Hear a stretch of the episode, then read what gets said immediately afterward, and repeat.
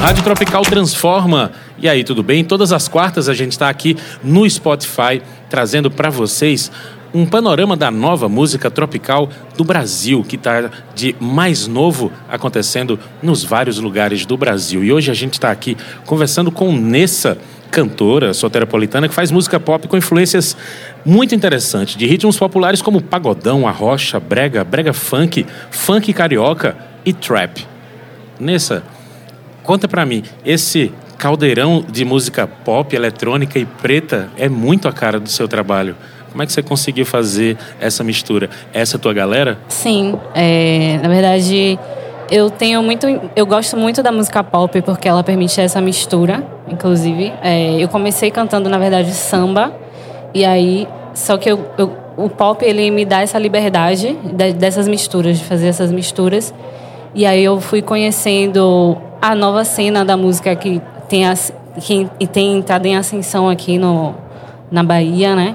E aí eu fui sofrendo essas influências, né? Do Atocha, Baiana System, Larissa Luz. Que massa. E aí, junto com o coletivo Bonk, que é o coletivo que eu faço parte, uhum. é, junto com o Zamba, que é quem faz as produções né, das minhas músicas atualmente, uhum. ele tem muito isso também, dessas influências, e a gente se juntou e aí tá criando essa identidade. Que massa. Com essas influências. Essa, essa mistura toda de sons tem uma cara de Bahia, tem uma cara de periferia do Nordeste do Brasil muito forte. A gente passou muito tempo ouvindo essa música pop gringa, uhum. sem, que a gente acha massa, mas que não necessariamente a gente conseguia se identificar. identificar. Eu queria que você contasse um pouco dessa relação. Quando você fala, ah, eu acho massa a música pop, eu sempre ouvi música pop. Quem eram essas cantoras da música pop que você ouvia, que você achava legal? E que depois, quando aparece a tocha, depois, quando aparece Baiana Assiste, você diz, ah, dá pra misturar isso aí e fazer Sim, um som. Como justamente. foi? Eu, eu, na verdade, eu ouço de tudo, assim. Eu, eu, gosto muito de rock, samba, forró. Mas eu, na música pop, eu ouvia muito Beyoncé, é, Rihanna, Ariana Grande. E aí, é, com essa possibilidade de misturar tudo e essas influências, aí a gente chegou nisso, né? Nessa música, que a gente está ainda nessa busca da identidade, mas tem muito forte essa uhum. presença do pagodão, do Atocha, Baiana System. Do grave, da swingueira, Isso, da música da de rebolar, né? De botar dança. É porque a gente queria também colocar a identidade da Bahia, né? Porque Perfeito. tem muitas, muita, é, o pop atualmente do, no Brasil tem muita influência do funk e a gente queria encontrar é, que a gente se identificasse, né? Aqui na nossa região. Que massa. Que é a, a música periférica é o pagodão. Me fala uma coisa. Nessa sonoridade, não tem tantas mulheres cantando, né?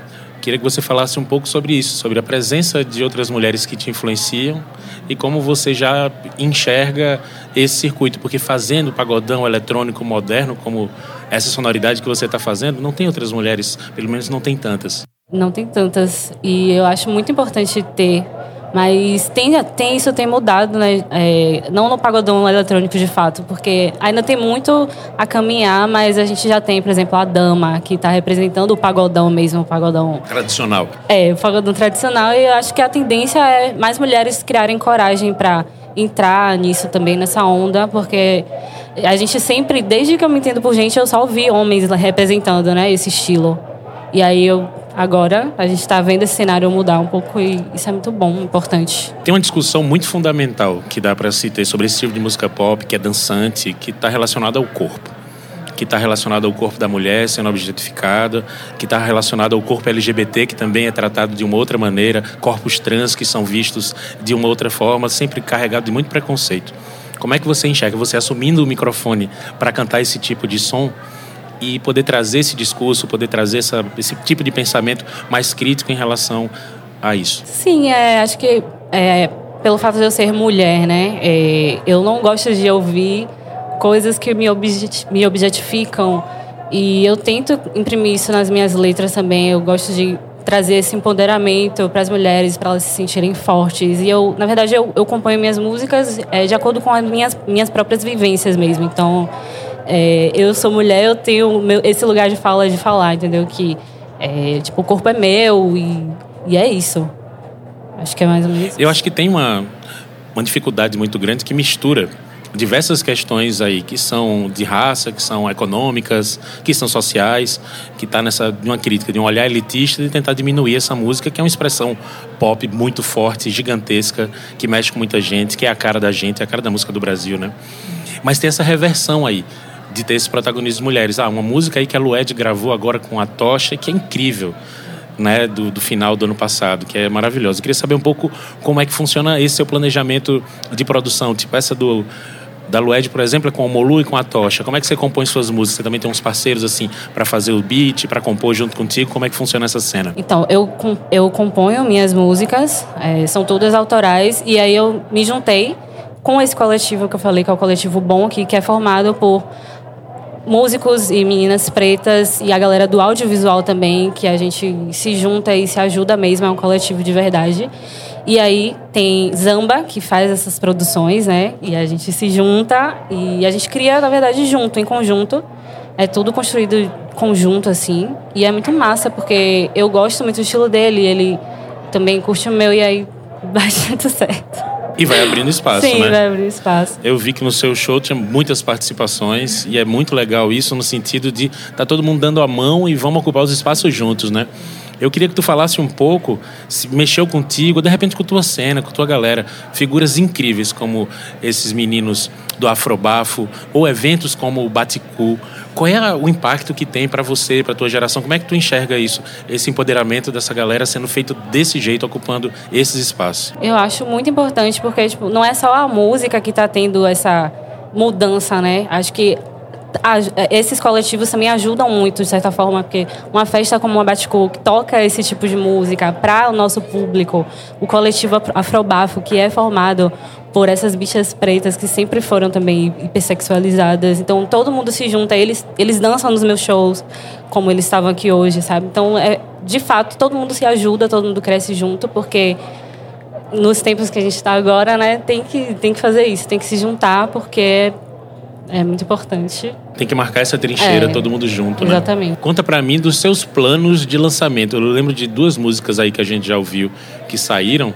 Como é que tá aí essas músicas da Nessa? Então, a gente tá com planejamento. A gente lançou essa mais recente agora, com a participação do Atocha, Zamba e Unclose. E a gente está planejando é, soltar alguma agora no final de fevereiro. Né? A gente vai esperar passar esse carnaval aí para lançar com clipes. Eita, tem várias parcerias também de outros cantores independentes daqui da cena, Cronista do Morro, vários artistas dessa cena aqui mesmo, da nossa cena. Que massa. E também tem os lançamentos desse coletivo da Bonk, né, uhum. que eu também que é mais uma mistura de trap com pagodão também. A gente faz vários é, experimentos também nesse coletivo uhum. e a gente vai começar a lançar também simultaneamente com a minha com o meu projeto solo. Que massa! A gente está conversando aqui com Nessa, cantora de Salvador, que faz música pop com influência de pagodão, arrocha, brega funk. Vamos sacar um pouquinho do trabalho dela. Daqui a pouco a gente volta com mais bate-papo.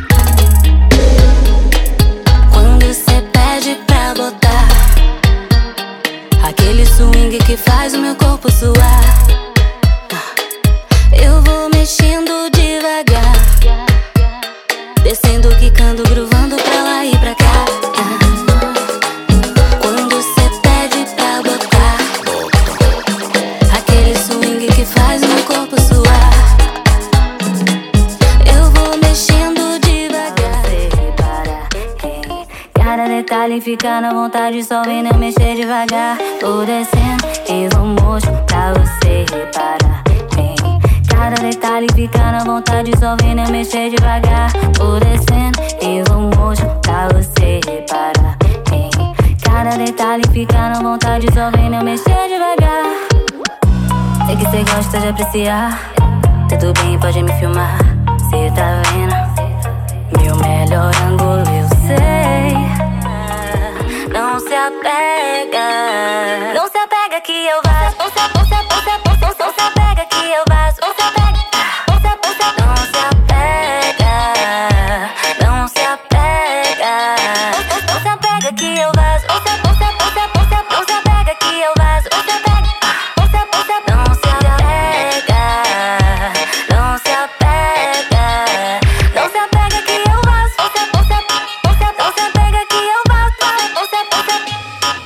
você ouviu aí nessa.